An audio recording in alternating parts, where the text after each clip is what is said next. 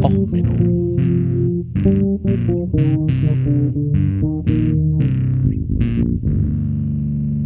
Der inkompetente Podcast über Dinge aus Militär, Technik und Computer, die so richtig in die Hose gingen. Herzlich willkommen zu Och Menno, dem Podcast für alles, was in Militär, Technik und sonst wo so richtig in die Hose geht. Heute mit der Folge Vulgaris Magistralis. Scheißhauspapier und Zwiebeln. Ja, worum geht's? Ich habe jetzt ja gesagt, bei den Bonusfolgen gucken wir uns ein bisschen die Corona-Panik an. Und in der heutigen Folge wollen wir doch mal gucken, warum eigentlich alles so wild auf Scheißhauspapier ist. Und was das vielleicht mit der Psychologie des Menschen zu tun hat. Ähm, ja, wer jetzt in letzter Zeit mal im Supermarkt war, stellt fest, man kann sich von allem ernähren, man kann sich dummerweise danach nur nicht mehr den Hintern abwischen.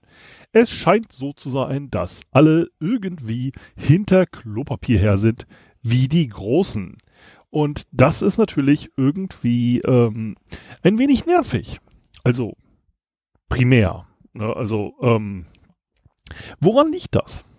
Also ähm, man kann natürlich sagen, ja, wir haben eine Krise und alles ist ganz schlimm und ähm, naja, die Welt wird untergehen.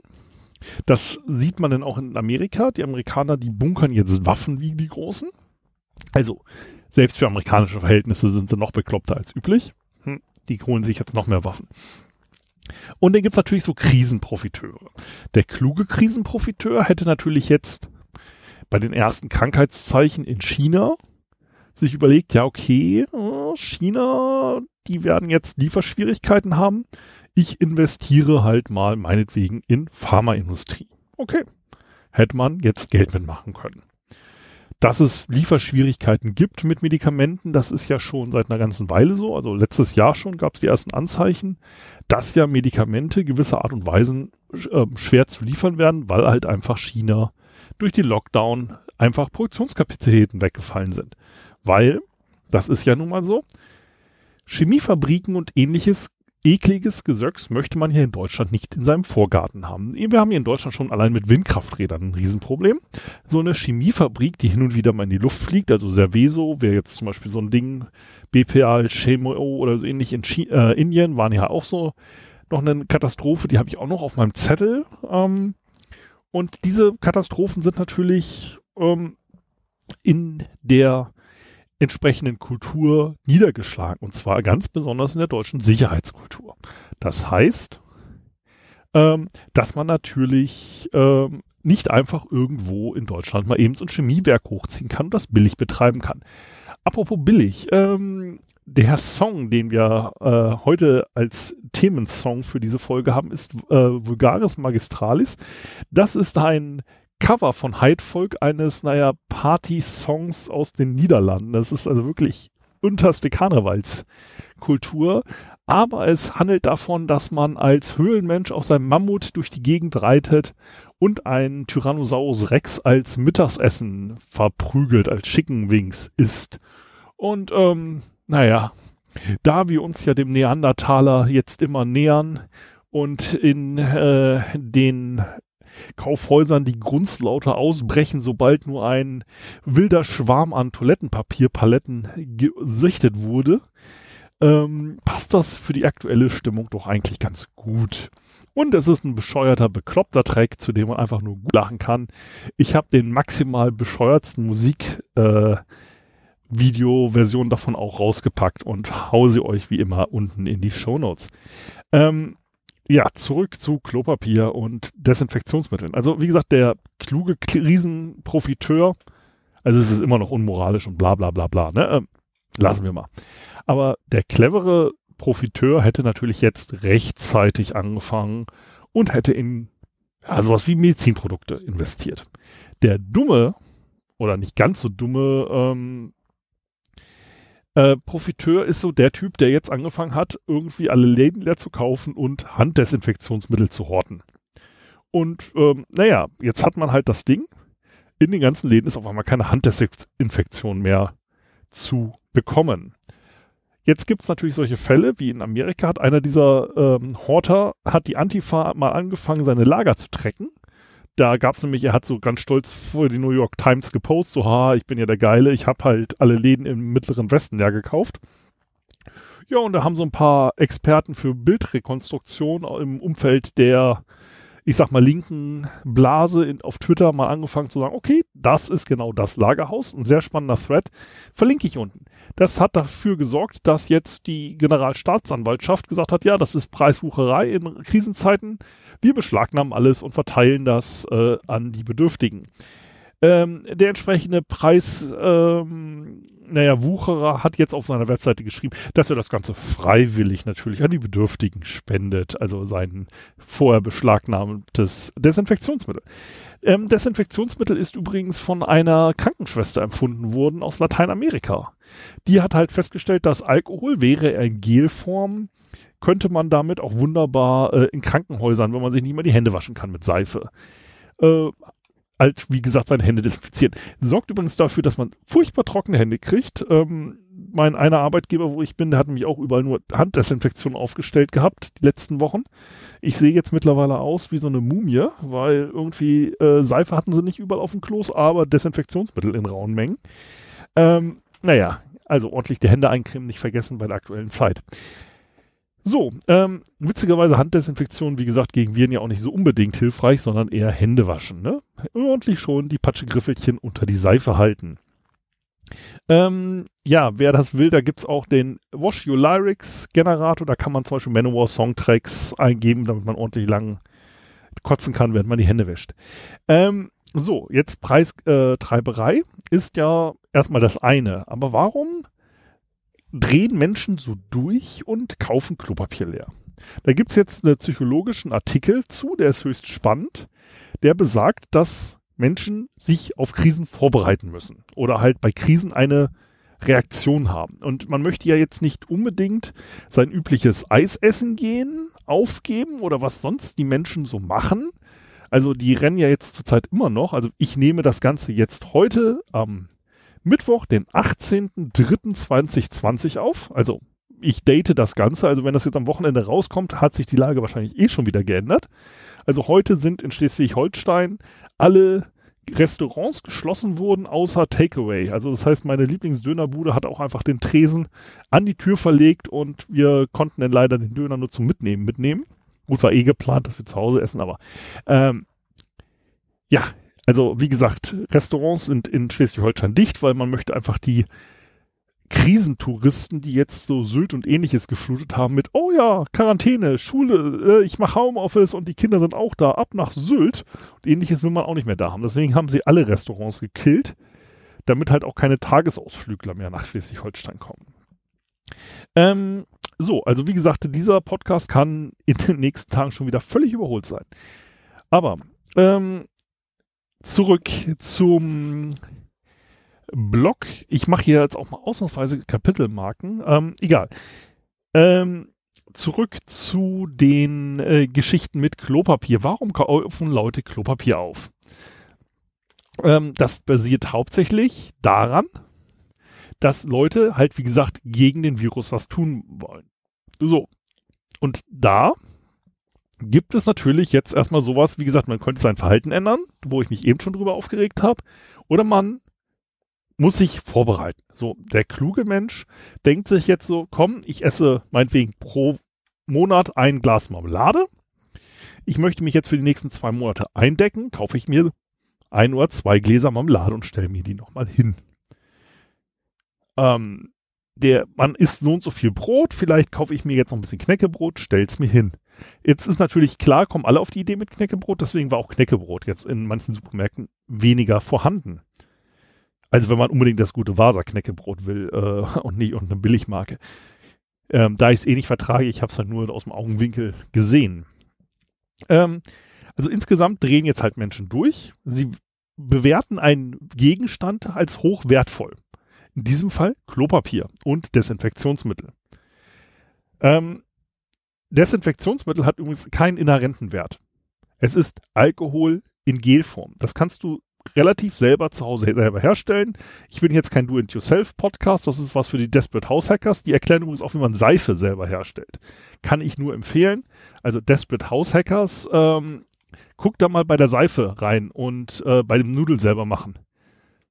Ähm, das ist halt ähm, jetzt in dem Moment das Richtige. Also da in dem Moment guckt bei den Desperate House Hackers nicht bei mir. Aber wie gesagt, es gibt, wenn man googelt, Desinfektionsmittel selber herstellen, gibt es die WHO-Rezepte, ist nicht sonderlich schwer. Sorgt jetzt halt auch daher, dass zum Beispiel in Philadelphia war das, glaube ich, eine Brauerei Desinfektionsmittel herstellt und mit ihren Produkten zusammen ähm, äh, vertreibt. Ähm, das ist nicht wirklich schwer. Also das ist wirklich, das ist, äh, du kannst den ganzen Scheiß selber ohne große Probleme herstellen. Also man kann sogar, wenn ihr jetzt noch vom letzten Italiener Lieferservice noch so den letzten, ich weiß nicht, was das immer ist, Ramazzotti oder wie dieses Gesöff heißt, äh, oder so die letzten Reste eurer Party, ihr könnt auch mit Heimdestillations, also man braucht einen Topf, ein bisschen Gartenschlauch und dann kann man auch den puren Alkohol zur Not sich selber herstellen. Das ist jetzt wirklich kein Hexenwerk. Aber wie gesagt, Seife hilft mehr. Also das Desinfektionsmittel hat keinen Wert. Klopapier hat ein bisschen mehr Wert. Also das ist schon, wenn man weiches Klopapier haben will, ähm, ja, denn man kann sonst auch jedes Buch nehmen, im Zweifelsfall, aber äh, wenn man weicheres Papier haben will oder Kopiererpapier oder was weiß ich, dann ist Klopapier natürlich schon vom Herstellungsprozess ein wenig aufwendiger. Also das kann ich nicht im Heimarbeit herstellen. Aber es sind zwei Produkte, die ehrlich gesagt keinen Wert haben. Genauso Pasta. Nudeln. Ja, Leute sind ja völlig verrückt zurzeit nach Nudeln. Und Nudeln haben keinen inhärenten Wert. Das ist halt Mehl mit bisschen Wasser und wenn man Glück hat, Ei. Ähm, was übrigens auch schön ist, nein, Eiernudeln sind nicht glutenfrei. Ich hatte das bei einer Verabschiedung eines äh, meines damaligen stellvertretenden Kommandeurs. Da hatte ich gerade frisch die Diagnose. Er meinte, ja, komm mal, extra für Sie. Ich habe den Nudelsalat fürs Grillen heute extra nur mit Eiernudeln gemacht, damit sie die auch essen können. Und alle gucken ihn nur an so, ey, Schote, Eiernudeln werden auch aus Weizen hergestellt, nicht nur aus Eiern. Ja, sehr schönes Gesicht. Aber wie gesagt, der Desinfektionsmittel kann man relativ leicht selber herstellen. Nudeln und so, das hat alles keinen Wert. Das Problem ist halt, der Mensch misst diesem Ganzen einen Wert bei. Also, was ist eigentlich was wert? Ja, Wertigkeit ist halt so ein Ding, das relativ schwer ähm, zu sehen ist. Also, ähm, ups. Also, weil im Endeffekt, es gibt äh, Inseln, da sind halt irgendwelche besonders schönen Steine ähm, was wert. Ja, also diese runden Steine, Steingeld und so kennt man. Es gab Muschelgeld und so weiter. Im Endeffekt ein Gegenstand ist das wert, was man ihm beimisst. Natürlich kann man jetzt sagen, Herstellung von Steinen ist was Besonderes. Also ähm, meinetwegen, das ist besonders schön verarbeitet, der Stein. Ähm, trotzdem ist es wegen so Geldsteinen Krieg zu führen ähm, auf manchen Inseln schon merkwürdig aus heutiger Sicht. Aber um mal ganz ehrlich zu sein, wenn ich jetzt so ein Einge... Ähm, wie soll ich es ausdrücken? Wenn ich jetzt ein Ureinwohner Amer äh, Amerikas wäre und sehe, dass der Bolsonaro, der in Brasilien unterwegs ist und die Rechte der Ureinwohner mit Füßen tritt, dass der Trudeau zurzeit äh, in Quarantäne ist wegen einem Virus und dass der Trump anscheinend jetzt auch irgendwie nicht so ganz der auf der Höhe seiner Fähigkeiten ist, muss man vorstellen, da würde ich mir auch schon ins Baströckchen machen vor Freude. Und ja, ich weiß, dass Baströckchen kein unbedingt in allen Völkergruppen der Ureinwohner in allen Ländern ein traditionelles Gerät ist. Aber der Spruch, ich mache mir ins Baströckchen, ist immer noch besser, als ich mache mir in meine Penisscheide der äh, Amazonas-Ureinwohner oder äh, ähnliches. Also so gesehen, ja, ich weiß, dass das nicht unbedingt überall so verbreitet ist. So, zurück zum Wert ich wollte heute eigentlich mal über eine Story reden. Ähm, das ist mir so ähnlich schon auch in Eve passiert. Also ich spiele ja Eve Online und dort ist ja das Ding, dass ähm, die ganze Wirtschaft auch von Spielern kontrolliert wird. Das heißt, du hast halt auch dort diese ganzen Spekulationsblasen. Ja, also Spekulationsblasen, dass halt jemand der Meinung ist, hey, äh, das und das ist halt irgendwie mehr wert, als es sein sollte. Und durch diese Spekulationsblasen ähm, kann man halt sagen, okay, ähm, ist das wirklich so viel wert?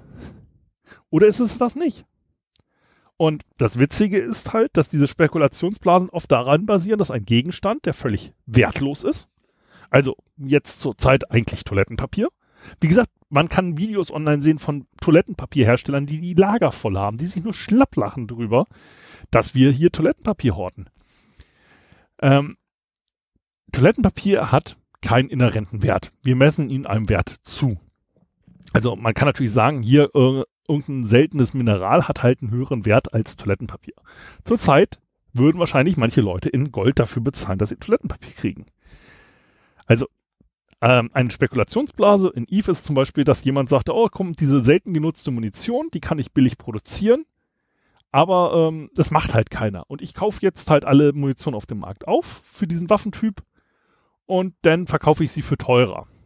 Dadurch, dass ich jetzt diesen Preis Spekulationsmechanismus in Gang setze, wie wir es jetzt ja auch mit den Desinfektionsmitteln sehen, passiert Folgendes. Leute, denen es vorher unwirtschaftlich war, diese äh, Item-Typ im Spiel herzustellen, fangen jetzt auf einmal an, ihre Produktion hochzufahren, weil auf einmal lohnt es sich. Auf einmal kann ich für wenig Aufwand Geld damit machen. Und auch selbst wenn meine Fixkosten höher sind, kann ich auf einmal Gewinn machen. Das sorgt aber dafür, dass jetzt auf einmal mehrere Leute, dadurch, dass sie sich ja nicht absprechen, in diesen Markt einsteigen und anfangen zu produzieren.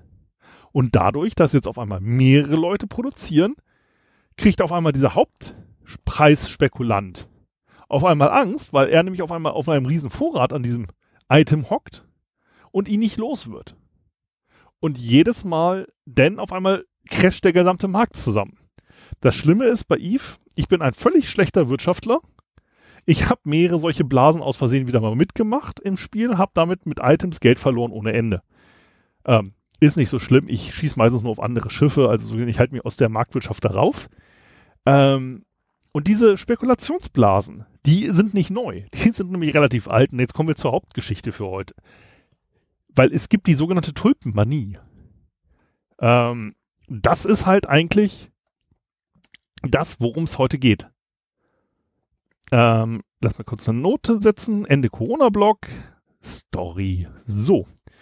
So, jetzt haben wir ja, äh, auch unsere Kapitelmarken für die Leute, die das bestimmte Thema nicht mehr hören wollen. Also, wir begeben uns in die Niederlande. Deswegen heute auch Heidvolk, wie gesagt, eine niederländische Band. Ähm, ja, Holland, ja, Niederlande, Holland, okay, vergessen.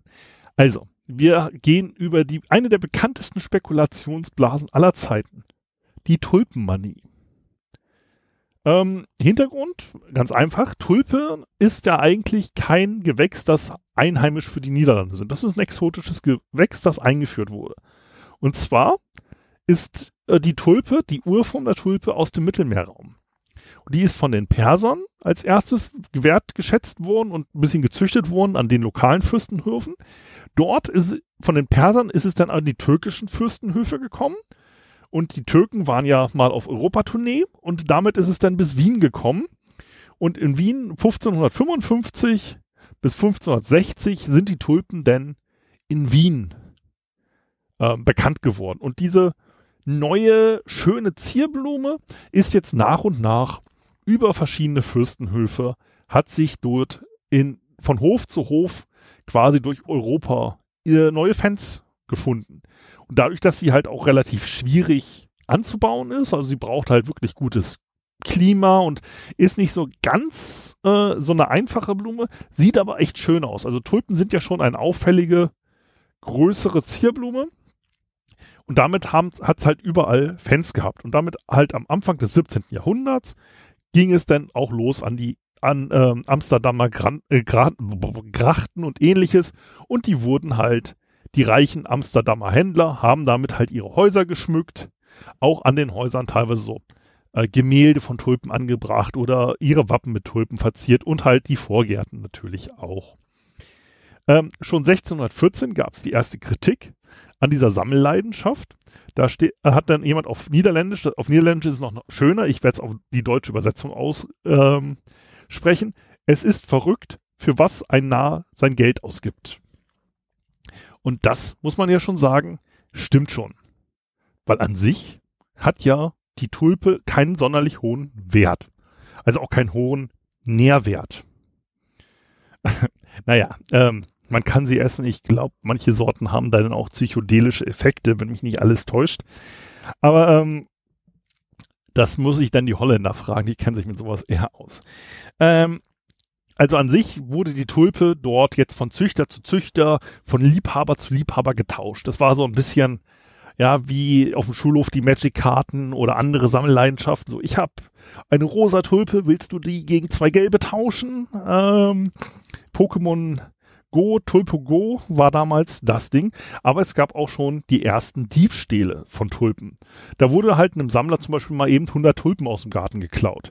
Das passierte damals schon.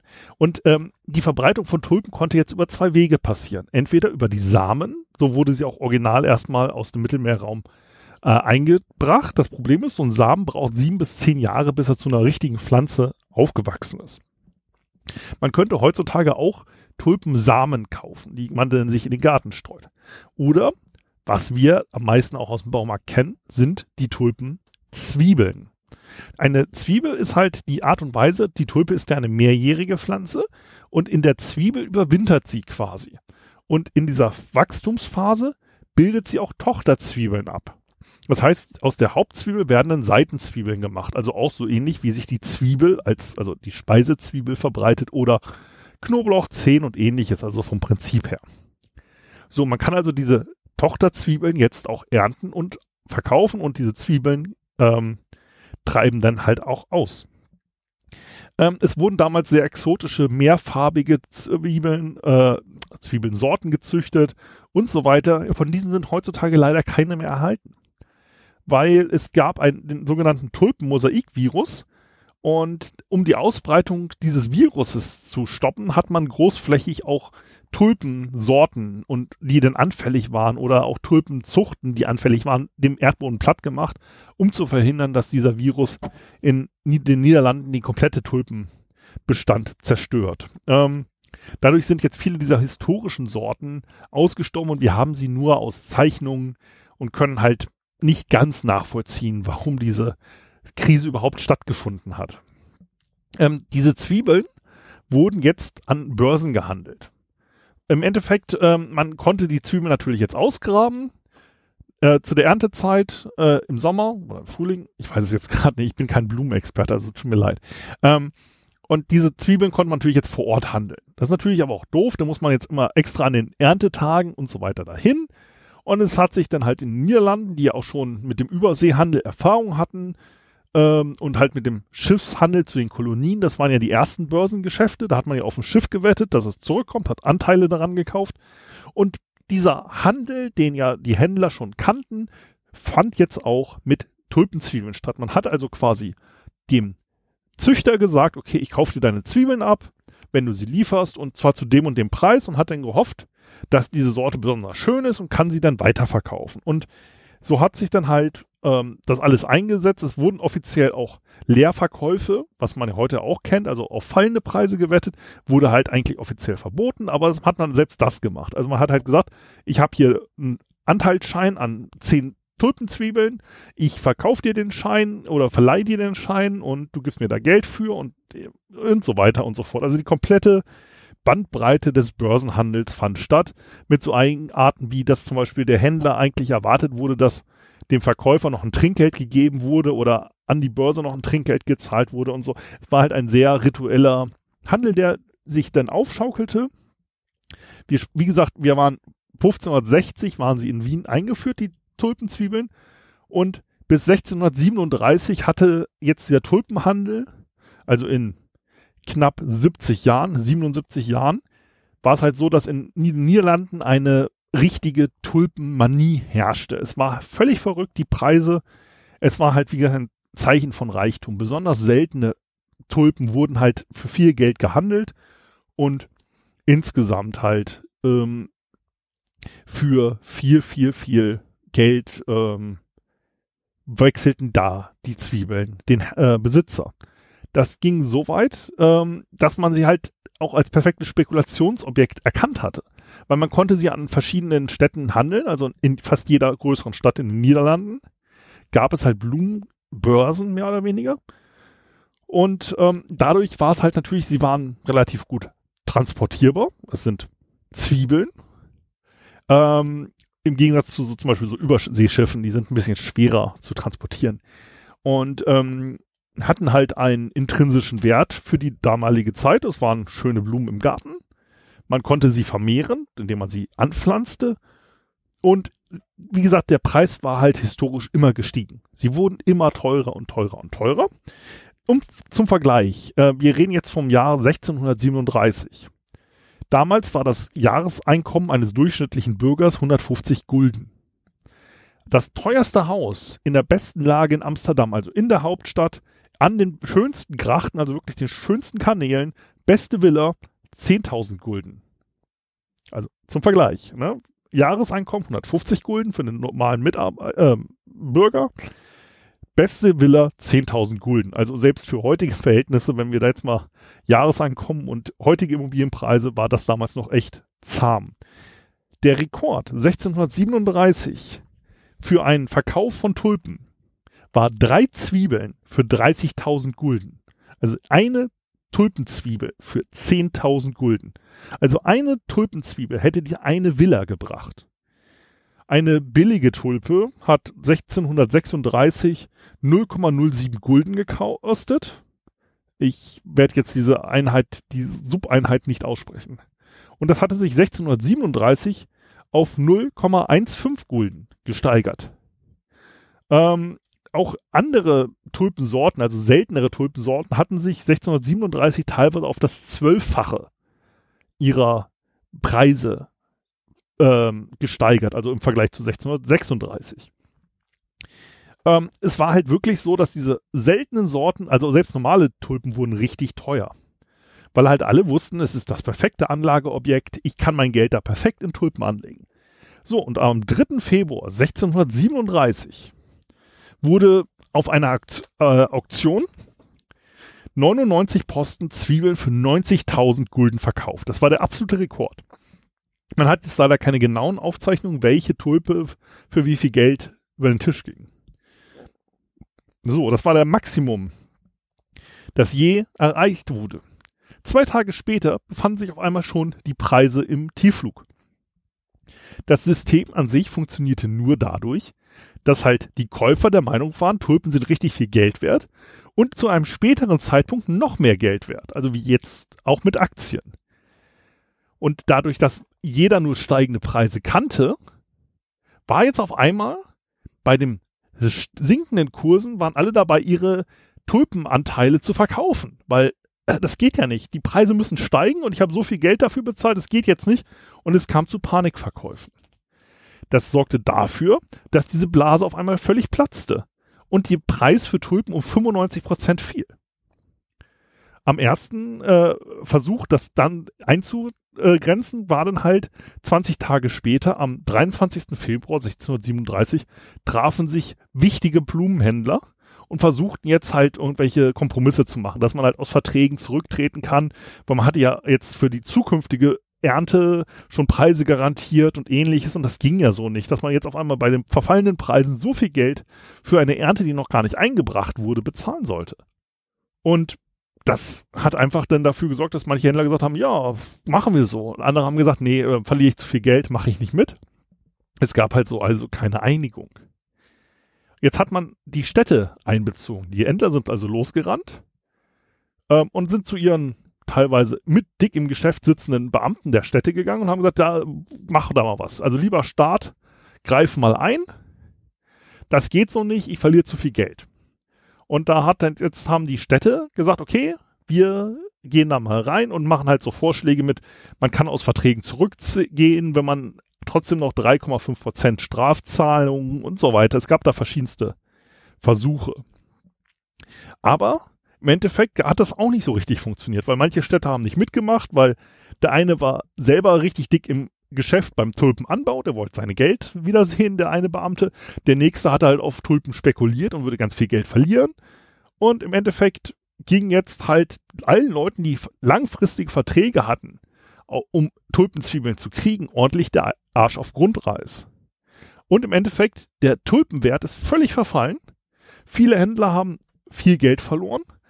Andere, ähm, naja, anscheinend nicht so doll. Das kann man heutzutage nicht mehr nachvollziehen. Auf jeden Fall sieht man, dass ab dem Zeitpunkt auf einmal auf den Villen und auch in den Wappen die Tulpen verschwanden. Und wie gesagt, der Tulpenpreis hat sich nie wieder erholt. Holland hat bis heute immer noch große Tulpenfelder. In, ähm, Tulpen sind immer noch dort eine Nationalblume. Aber wie gesagt, diesen riesen Hyperwert, den die Tulpe damals hatte, hat sie nie wieder erreicht. Und jetzt kann man sich fragen, ähm, war das halt einfach nur ein überhitzter Markt? Was, da gibt's jetzt die ganzen Wirtschaftswissenschaftler, die sich da jetzt den Kopf einschlagen, ähm, was es jetzt genau war. Man kann jetzt vermuten, es war allgemein einfach nur ein Marktrausch und alle sind durchgedreht. Man kann auch überlegen, dass es halt bewusst war, um aus langfristigen Spekulationsgeschäften rauszukommen. Dass da mancher Händler gesagt hat, okay, das ist jetzt eine Chance für mich, auch mal äh, aus diesen für mich schlechten Verträgen rauszukommen, weil im Endeffekt hat man ja spekuliert, dass es halt so und so viel einfach nur an der Ernte gibt an Zwiebeln. Wenn jetzt bei einer seltenen Sorte auf einmal mehr Zwiebeln geerntet wurden, dann war auf einmal der Wert nicht mehr so hoch. Es kann halt auch sein, dass dadurch das Gerüchte entstanden, dass auf einmal mehr Zwiebeln geerntet wurden von einer der seltensten Sorten, dass jetzt auf einmal alle sagten, oh Gott, ich habe ganz viel in diese äh, Tulpensorte spekuliert ich verliere mein Geld. Ich muss das sofort verkaufen, bevor die anderen mitkriegen, dass dieses Gerücht stimmt. Und durch diese sich aufschaukelnden Effekte ist diese Blase auf einmal geplatzt. Und dieses Platzen von Blasen, Spekulationsblasen, das sieht man halt immer wieder mal. Dass halt Leute auf irgendetwas spekulieren, ohne zu wissen, warum es eigentlich wertvoll ist, oder mitkriegen, oh Gott, da ist was los, und diese Hysterieeffekte dann auf einmal plötzlich auftreten und damit ähm, verrückte Pendelbewegungen in der Wirtschaft auslösen. Also, wenn ihr jetzt euch mal wieder fragt, warum ist das Klopapier alle? Tulpenzwiebeln. Genau. Ja, die Menschen drehen durch, treiben, treffen auf einmal irrationale Entscheidungen und damit kippen auf einmal ganze Wirtschaftszweige, die vorher eigentlich als völlig das sicherste Geldanlagemittel der damaligen Zeit galten. Ja, also von dem quasi Goldstandard zum üblen Gartendreck. Okay, das war's für die Bonusfolge und ich hoffe diesmal auch mit besserem Sound. Ja, ich weiß, die letzte Bonusfolge hatte eine furchtbare Tonqualität. Aber auf der anderen Seite, das ist die Folge, wo ich die meisten Rückmeldungen gekriegt habe. Also, wenn ich jetzt irgendwie mehr Rückmeldungen haben will, brauche ich einfach nur schlechtere Tonqualität. Das ist doch auch mal eine Erkenntnis des Podcastens. Ja, na gut, ähm, wie wäre es, wenn ihr euch jetzt mal diesmal über die tolle Tonqualität bei mir beschwert und euch darüber freut, dass jetzt der Podcast auf einmal viel zu gut zu hören ist? Ansonsten lasst mir wie immer auch mal gern andere Kommentare da, außer äh, Sven, du hörst dich total ab äh, äh, an. Ähm, ja, ansonsten, ja, äh, bleibt gesund. Ähm, empfehlt mich euren Nachbarn in der Quarantäne. Ähm, ja, euren Feinden würde ich jetzt nichts an den Hals wünschen, noch nicht mal diesen Podcast. Und dann hören wir uns bei der nächsten Folge. Bis dahin, alles Gute, euer Sven. Ciao, ciao.